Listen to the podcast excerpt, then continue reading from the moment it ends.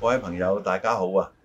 又係樂報我們講場，我係余榮陽，身邊一樣有鄭仲輝，係，宇純你好，輝哥你好。大家好。咁啊，講到行政法務範疇咧，嗯，即係其中對於市政署嘅管理係比較重要啊，而市政署下邊咧街市又比較重要啊。咁啊，今集同大家講下街市方面嘅民啊生最貼切嘅話題係啦啊係啊嚇。啊，咁咧我諗咧街市呢個法例咧，即係佢嘅裏邊嘅規規章啦嚇。早舊年還是前年我都唔記得啦嗯，我哋曾經講過一輪嘅。咁咧現在咧我諗咧出年咧呢、呢個咁嘅章程咧會出嚟嘅，即係有個規矩會出嚟。咁咧就但係咧最近大家覺唔覺得有啲變化呢？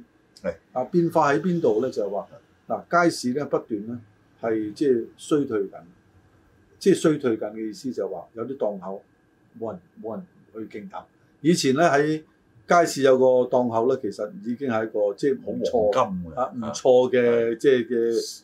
成家都啊富貴㗎啦，啊真係。咁咧，但係點解而家街市裏邊嘅攤位居然有空置出嚟咧？嗯，咁啊，呢個就值得我哋思考啦。另外一個，我哋見到現象啊，見到現象啊，就係話街出邊好多鋪頭咧已經做咗街市裏邊嘅嘢，即係譬如賣菜啊，誒誒賣呢個肉瓜啊果已經係啦肉都有啦，肉啊係啊肉都有啦嚇。咁啊，除咗鋪頭之外咧，超級市場都做咗呢啲嘢啦嗯，有啲更加係優質嘅添，係嘛？咁所以咧就變咗咧，街市嗰個功能咧，逐漸咧係俾出邊嘅鋪頭咧係取代取替咗。但今時今日有啲街市咧，又同以往唔同喎、即係佢嗰個內容啊膨脹咗嘅。嗯，嗱，舊時街市就係街市咧，即係嗯賣餸啦，簡單講啊。咁而家街市入邊咧，可能佢有康樂中心嘅，嗯即係俾一啲社團去辦理，中又國可一個綜合能嗯有熟食嘅，啊係嘛？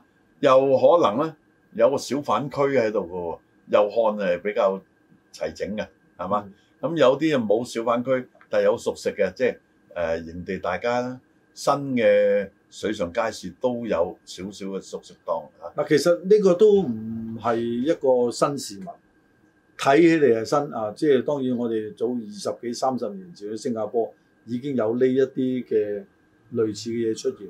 咁而且仲有一個咧，街市裏邊有食誒、呃有誒、呃小食啊，或者有誒食檔咁樣。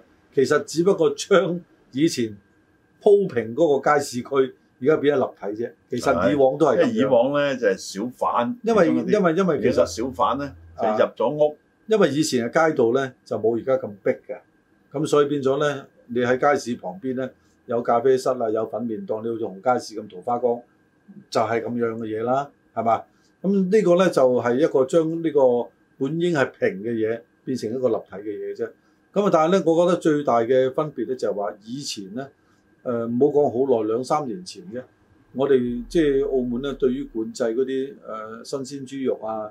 啊，或者係賣呢啲嘅鮮活嘅嘢咧係，好嚴嘅。係好嚴最初咪有個時期，對於賣魚啊放鬆啲，啊後尾又嚴啲，你記唔記得？係雞鴨鵝都係㗎，有試過放嗯而鬆家而家後係尾冰咧鮮嘅，就誒而而家冇屠宰啦，啊冰鮮咁啊嘅。全部都係冰鮮。咁所以咧，而家咧，如果我哋再揸翻緊嗰個、呃、街市裏邊嘅規規矩揸緊啲咧，會唔會有人再去做街市咧？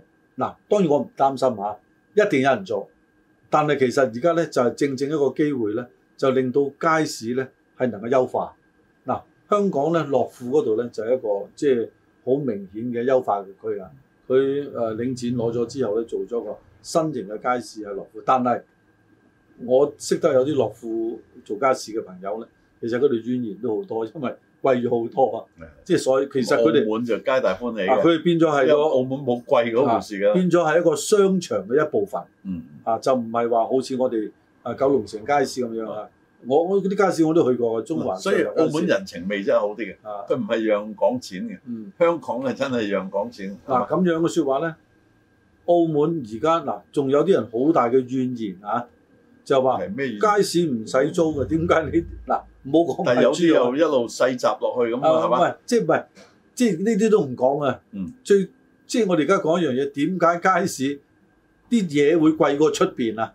哦啊，，呢、個好你咪見近呢幾個月啊，即係或者大半年來開始咧，好多瓜果店係應運而生啊嘅，係嘛？係各區都見，喂，佢租個鋪位唔平租，幾萬但佢蚊。賣嘅生果啊、蔬菜啊係平嘅喎，平過街市嘅喎。當然啦，呢、個咧亦係即係有人話，亦有社會上好多聲音話，啊兩男啲嘢好貴嚟到呢度咁呢個事實咧，啊呢，咁係唔個唔係需要委係員唔喎。係咧？即係呢啲而家出邊開嗰啲咧，又冇經過兩男咧？嗱、我唔知啊，我唔知。咁啊，如果係嘅説話，即係可以多渠道嚟澳門，所以佢形成佢哋可以平啦。啊啊，咁係咪真係咁樣咁咧？係咪啊一定要經兩南咧？即係如果可以唔經兩南，而令大家買到平嘢，最緊要我覺得都係衞生嘅啫。嗯咁啊，反而要諗㗎，係咪啊？嗯？所以咧，即係而家咧，我我我我今日都睇過一套同埋再講兩男啊，究竟係要幫我哋啊，定係淨係諗賺我哋嘅錢？呢嗱個都要計我我我今嘅。日我今日我就去咗一啲菜檔睇過啦嚇。係。咁啊，佢啊啲菜心啊十一蚊斤啦。係。真係十一蚊斤。咁我去到超市嗰度咧，個價錢係爭好遠咯喎嗯。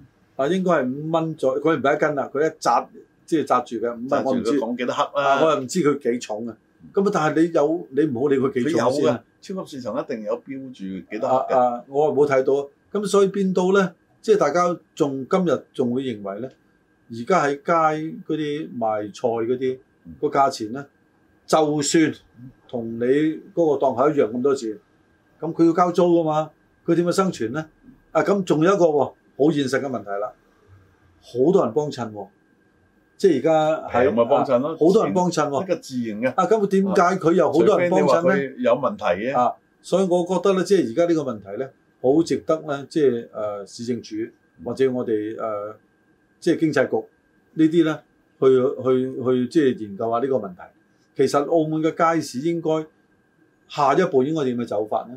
嗯嗱、即係係唔係下一步都仍然係搞好街市呢兩個字啊？啊，定係咧？哇！將來街市變咗提款機又有啊，即係做咗其他啲嘢，即係整部遊戲機喺度打又得咁啊啊啊！，即係街市係咪我哋要優化佢，變成咧即係誒嗱，我就我就贊成啦嚇，係有競爭嘅嗯，即係咧街市要爭翻街客翻翻去街市度啊，咁啊當然價格啊、品種啊、環境啊各方面都要改善啦。而家仲有一個問題咧，事實上又係困擾咗街市裏邊嘅經營者嘅。而家新款嘅街市咧，雖然有車位，但係唔夠嘅。即係如果你個個嗱，啊當然唔夠啦。買餸嘅人但係有揸車去就啦算有車位咧，啊嗰啲揸車嘅其中一啲人自私啊，啊。例如咧，你見到好多時電單車係亂咁停喺度嘅，嗯但係隔離嗰個停車場電單車位係有空嘅。空如也嚇啊。咁所以咧，即係而家咧，因為咧，誒、老一輩好似我哋呢啲咧，誒、有好多都係冇車牌唔揸車嘅嚇。咁啊，尤其是誒、女性啦，嗯咁啊佢哋買餸啦，但係呢代人始終會過去嘅。係嚇，咁啊跟住落嚟下一代咧就唔會咁嘅咯喎。下一代最低限度要揸架電單車，最低限度。咁所以咧，即係街市將來咧，不過澳門有一樣嘢好，我哋講來講去咧，冇改到嘅街市係少嘅，新嘅街市咧係多嘅。嗱，仲有街市六點半到嘅，嗯，即係我講六點半啊，唔使問，朝頭早夜晚係啊，黃黃昏昏六點啊半啊，係咪好旺啊？嗯但係有啲超級市場咧，六點半開始咧，嗯就將一啲不同品種嘅豬肉咧，啊，就開始八五折，所以即係而全家，面八五折。所以而家咧，我哋要研究一個問題咧，就話街市嘅將來嘅運作、將來嘅生存同出邊嘅競爭起咗一個咩嘅關係？大家，嗯啊，我諗呢個咧，誒、尤其是市政署咧，當佢係要改革街市裏邊嘅嘢嘅同時咧，都要同時要研究埋呢樣嘅市場。嗯市場化嘅嘢，否則嘅説話咧，你掉咗好多資源落去嗰個街市度咧，最後因為價格啊各方面嘅問題咧，導致經營者難以經營咧，呢、個都係失嗱，呢敗。啲今集或者當一個引子啦，啊嗯一集我諗啊講個開頭都講唔晒嚇，嗯，下次我哋有機會繼續啊，再講呢個話題好。好多謝。